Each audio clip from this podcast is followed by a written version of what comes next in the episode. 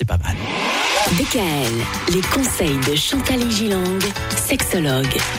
Les hommes s'ennuient au lit. Voilà le constat duquel on est parti en début de semaine pour en arriver aujourd'hui, vendredi, au bon conseil pour tenter de faire en sorte que les hommes ne s'ennuient plus au lit à l'avenir. Oui, Michael, car pour résumer, les femmes s'ennuient au lit, parfois, mais les hommes également. Eh oui.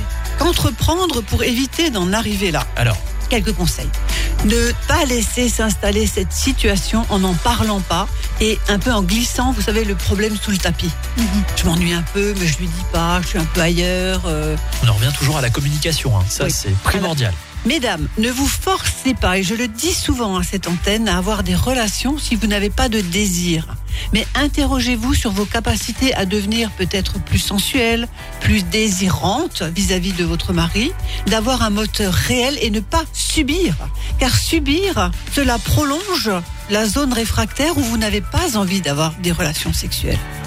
Autre conseil, prenez du temps pour votre couple, faites-vous plaisir, cultivez la tendresse, l'intimité et l'amour. On ne parle pas beaucoup d'amour souvent, on parle de sexe, mais où est l'amour là-dedans Oui.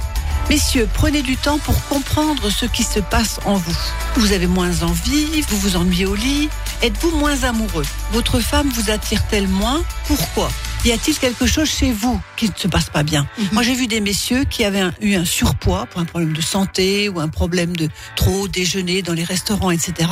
Et ce surpoids ne leur donne pas envie de faire l'amour. On n'y pense pas forcément. Ouais. Oui. La graisse n'est pas bonne pour la testostérone parce que la Ah, plus. testostérone se transforme en œstrogène. C'est-à-dire qu'un homme, il est un peu plus sec qu'une femme, hein, Oui. avec la testostérone, etc., du muscle. Il n'a pas beaucoup de gras.